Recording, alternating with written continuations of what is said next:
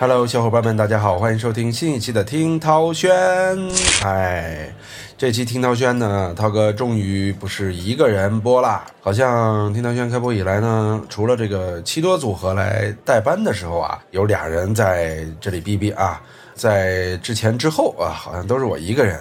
今天终于有机会请进来一位嘉宾啊，而且是位女嘉宾，啊她就是最近啊跟我一起游遍了欧洲的一位，怎么介绍身份呢也比较复杂啊。就是一位来 B B 来客串的嘉宾，哎，对对对，呃，她在《大内密谈》里边曾经客串过一期啊。你当时叫什么来着？在在那里边叫杨可可可，还是叫杨的可啊？我也不知道，无所谓啦，反正就是大家叫我可可就好了。啊，反正就是他了。为什么要叫可可来呢？啊，不是因为其他的事情，而是因为足球方面的事情。啊，有人就奇怪了，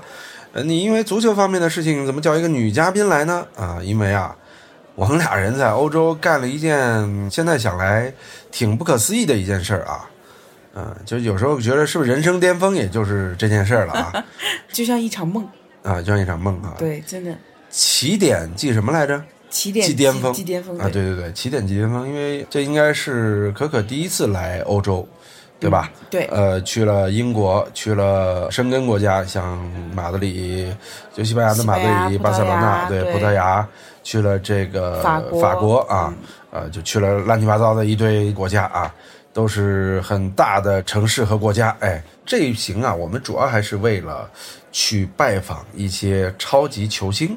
啊，比如说 C 罗呀、梅西呀、内马尔啊，嗯啊，这当世的三杰啊，嗯，还有一些曾经的杰出的球星啊。主要最牛的是，我们在这儿经历了一些不可思议的世界足坛的时刻啊，其中最大的就是梅西的第七座金球。不喜欢足球的人不知道金球是什么啊。金球其实是由法国足球杂志推出的一个评选当年度最佳球员的奖项。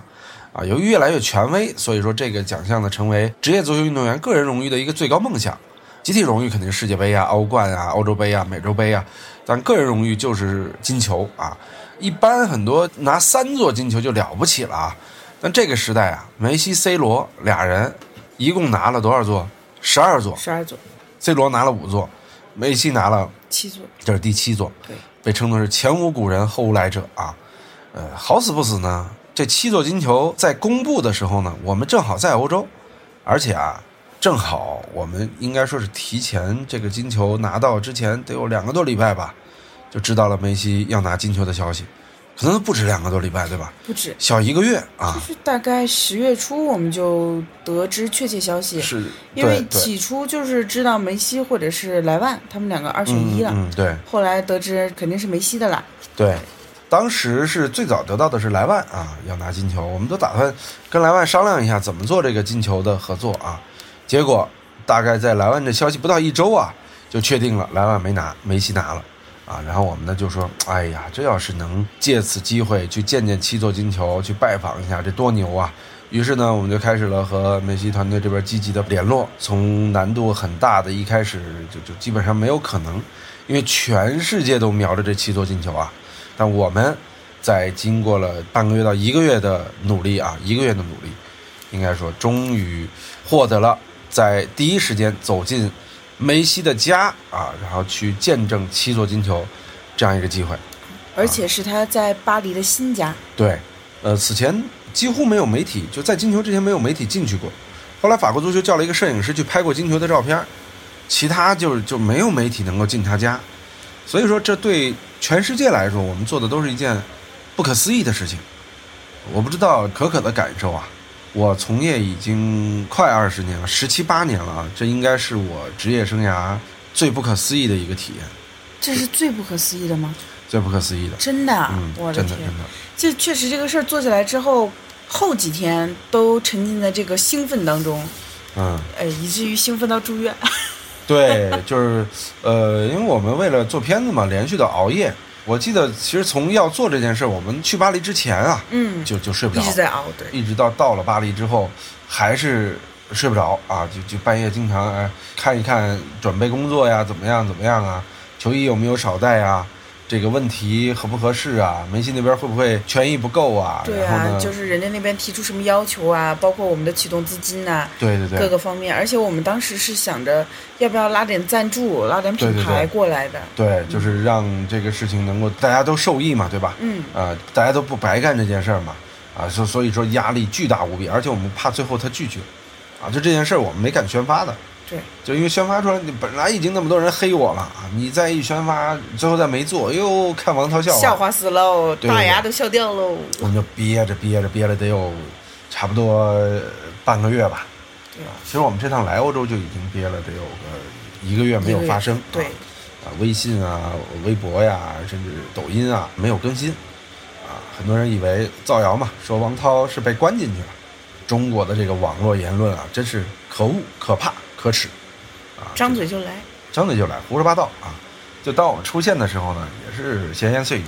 一进梅西家都安静了，对吧？所以说就跟风儿啊，就看到什么就是什么，听到什么也就是什么。呃，反正我不知道你进梅西家第一时间的感觉啊。其实我待会儿再说我的感觉吧，嗯你先说说你从进家的那一刻的感觉啊。从进他家那一刻，因为咱们在门口等了很久嘛，嗯等了大概半个小时，有半个小时吗？我感觉20分钟吧十几也分就钟吧，我因为感觉十几分钟。因为我们跟他的他门口是这样，他有三个保镖，哦，那至少很厉三害个，厉这害是我们肉眼可见的。对一到那门口，他们三个立刻涌过来了，对然后问我们是联系的谁，为什么会出现在这里，来干嘛？是是是，啊对，我们就解释呗。过了一会儿呢，不是有个可能算是女佣嗯哦，嗯这么说应该形容菲佣吧，啊，佣菲对佣，，嗯，对，然后就出来了，对啊，可能是里面打过招呼了，让他对出来对接一下，看一眼什么情况。是的，对，首先进屋，涛哥肯定看到了，他那个玄厅那里就有他们的那个全家福对对对啊，这一下子就是落地了，感觉哦，梅西家原来就是这样的。对，再往里走，看到梅西跟你握手的那一瞬间，他笑着走过来，嗯他叫了你的名字嗯啊，我就知道这个事儿靠谱了，他今天心情不错。是不，用担心太多了。嗯对对，这会儿才是真正那个悬着的心，慢慢的往下放了点儿。嗯，其实我真正悬着的心放下来是他们把七座金球，对，你要知道这七座金球应该，我觉得除了梅西和金球奖的主办方见过啊，还有梅西的家人见过，嗯其他人没有同时见过，对，就梅西的经纪人都没见过，对，真的，梅西经纪人都说我第一次进他家，对，托你们的福， 我们就跟着他们一块儿进去。然后当他把七座金球一座一座搬过来的时候，哎呦，我的心总算放下来了。今天一梅西很开心嗯，啊，另外这个、呃七座金球七座金都在球都在场景里边，嗯我不可思议，这绝对是中国体育传媒史上的第一次，也是最高的一次。嗯，我可以毫不客气地说，这是中国足球报道史上的一个巅峰吧，啊。很骄傲地说、就啊，很有代表性的一刻吧。这件事儿，就说实话，不光我们个人，其实如果中国体育不内卷的话，大家应该出去吹牛逼。我们中国人做到了什么？对就是我们拿不到金球，但是我们可以无限的接近金球，对吧？我们培养不出梅西，但是我们中国人比世界任何一个媒体都要更早的，我们可以做梅西的甲方，对对对，来到了梅西家，来做这样一件史无前例的事情，所以这是我们的骄傲之处。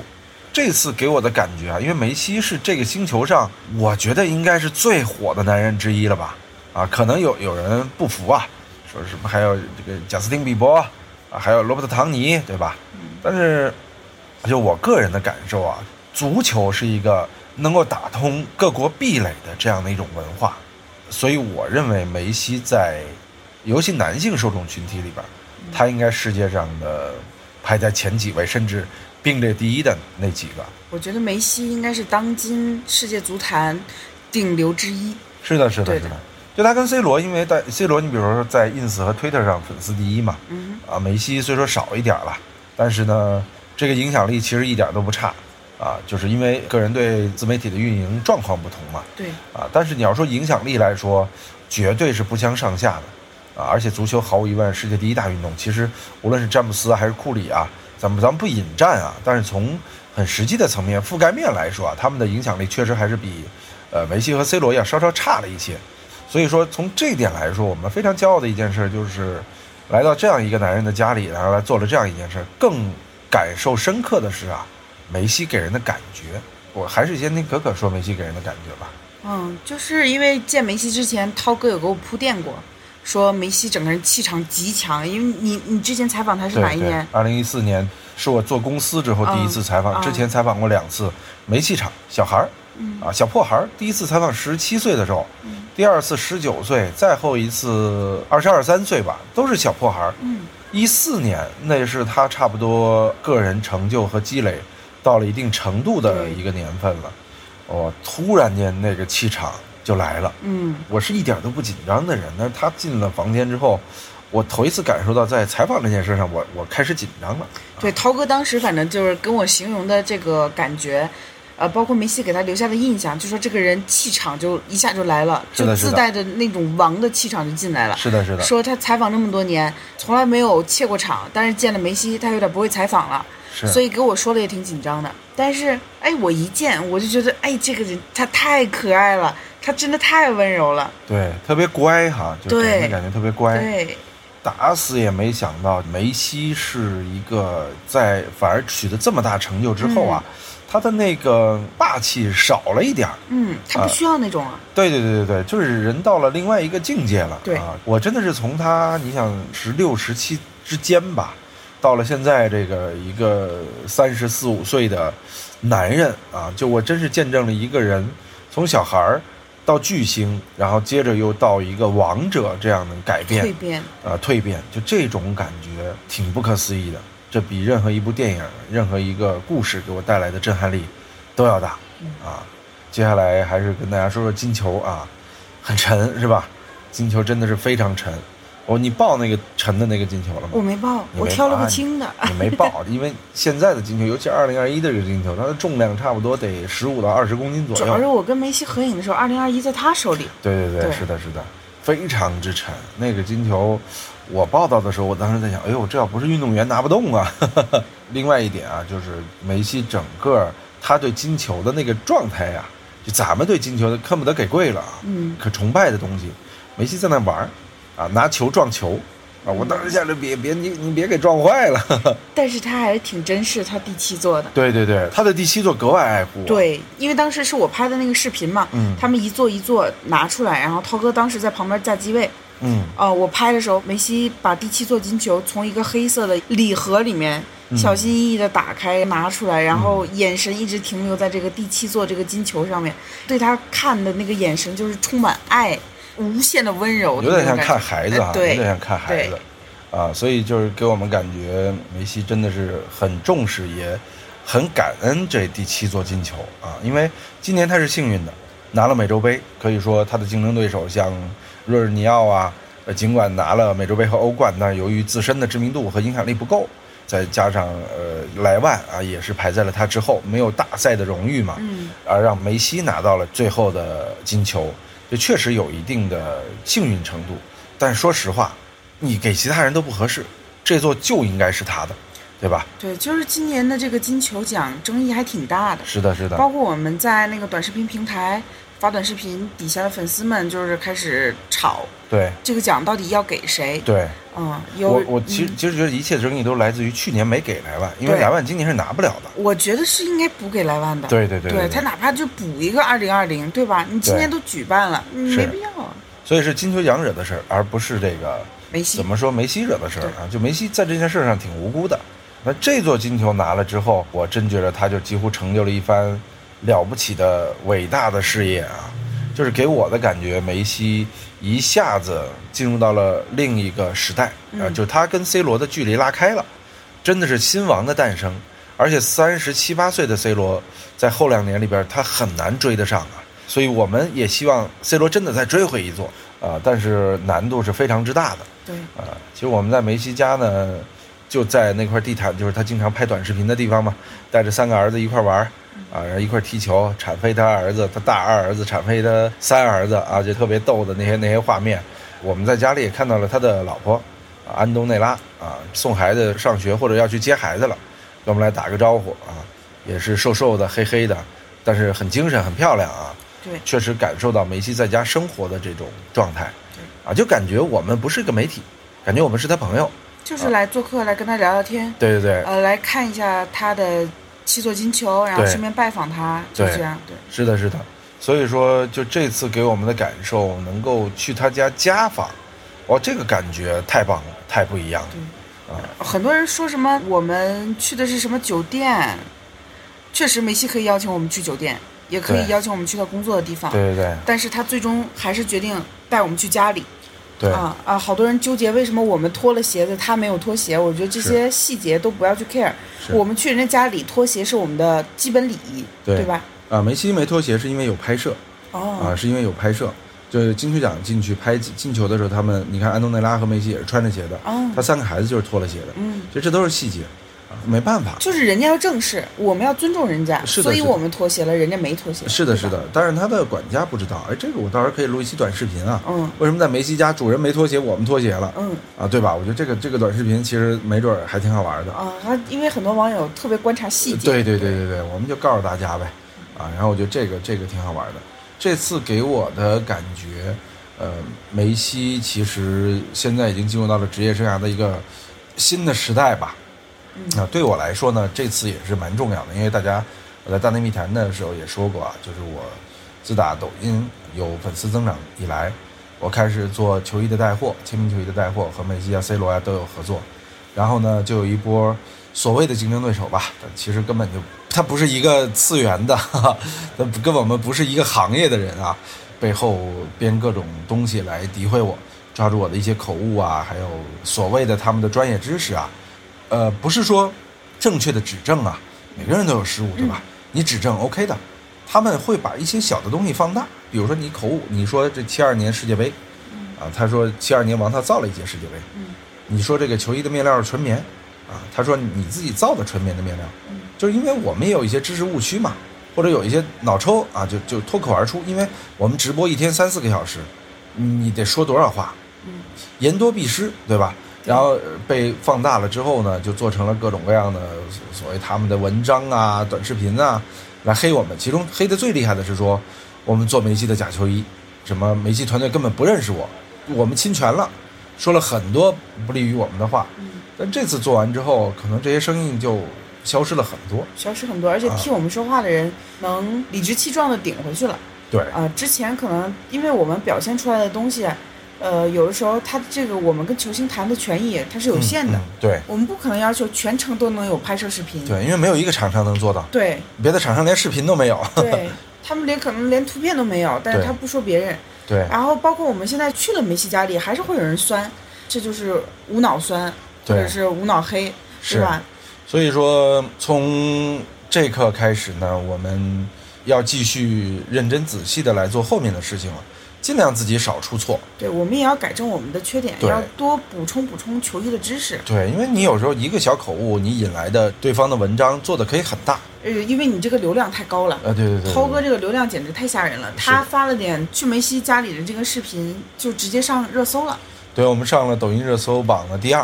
啊，当天的第一呢，我们是心甘情愿，因为那天很重要的日子，嗯啊，所以说第一点肯定是这件事儿是大事，对呃我们能冲上第二，我们也很彷徨，千万不要再再往前走了， 嗯热搜到这儿就可以了，对，啊，我们很满意这件事情的效果。另外啊，我们没有找任何机构啊，或者说是去宣呃发人啊帮我们推广宣发，完全是自然流量，这个事情还蛮骄傲的啊。我回来也在想，我们这行来欧洲啊这件事儿，其实没白来啊。就是特别圆满，特别有意义。对因为本来之前我们安排过很多事情，都是因为疫情，总是跟我们理想中的那个达不到他的目标。啊，对嗯，比如说呃跟球员见面啊，疫情管理啊，然后还有我们的签证的方式啊，还有停留的时间啊，各种各样的，其实都是完美没有错办法过了，。对，而且我们来了之后，因为除了新冠没得，什么病都得了啊，嗯身体特别难受啊，嗯然后也不知道是因为什么原因，我在来欧洲从来没得过病啊，这次说实话挺苦的，就人生的一次劫难吧，甚至中间我们一度都以为可能无功而返，啊，什么事都做不成，对啊，就是挺颓废的、低颓的那几天啊。这件事做完之后呢，我们会觉得，嗯，挺好，人生的一个新的体会吧。所以说，可可同学这个起点还是蛮高的啊。对，这我职业生涯拼了这么多年，也就终于站到了这个小高峰上啊。感觉你接下来再往上走的这个这个山峰，会是更险峻的地方了啊。嗯，也主要是大家可能对我的期望就会设想的比较高吧。对对对你想他梅西家都去过了，那去去 C 罗家吧，对，现在就要求你去 C 罗家， 对再去内马尔家，再去哈兰德家，再去姆巴佩哦家，何德何能啊？啊，真的再去是迈克尔乔丹家嗯啊，哎，这这这个我觉得呀，其实我觉得去哪家都不如我们这次这件事儿啊，在这个时间节点上做的漂亮。就是我们特自豪，对梅西拿了七座金球之后，他这个首个访谈是被我们中国人拿下来的。是的，是的，而且未来呢，我们也是放平心态，就还是扎扎实实的一步一步走吧。对呃能够做更多更好的内容和从带货这点儿，就是给大家带来更好的藏品吧。嗯，啊，我觉得这次给我的体会就是，认认真真、扎扎实实，时间会为你证明一切的。啊，其实你往前走就好了。哎，樱桃轩啊，也因为我来欧洲，呃，两周一播啊，有的人觉得挺好啊，终于不用听我唠叨了；有人觉得完了，催眠神器没了啊，没事儿，呃，以后还是两周一播，咱们多聊多唠啊。感谢您今天的收听，今天节目多聊点儿啊，我们下期节目再见。再见。 「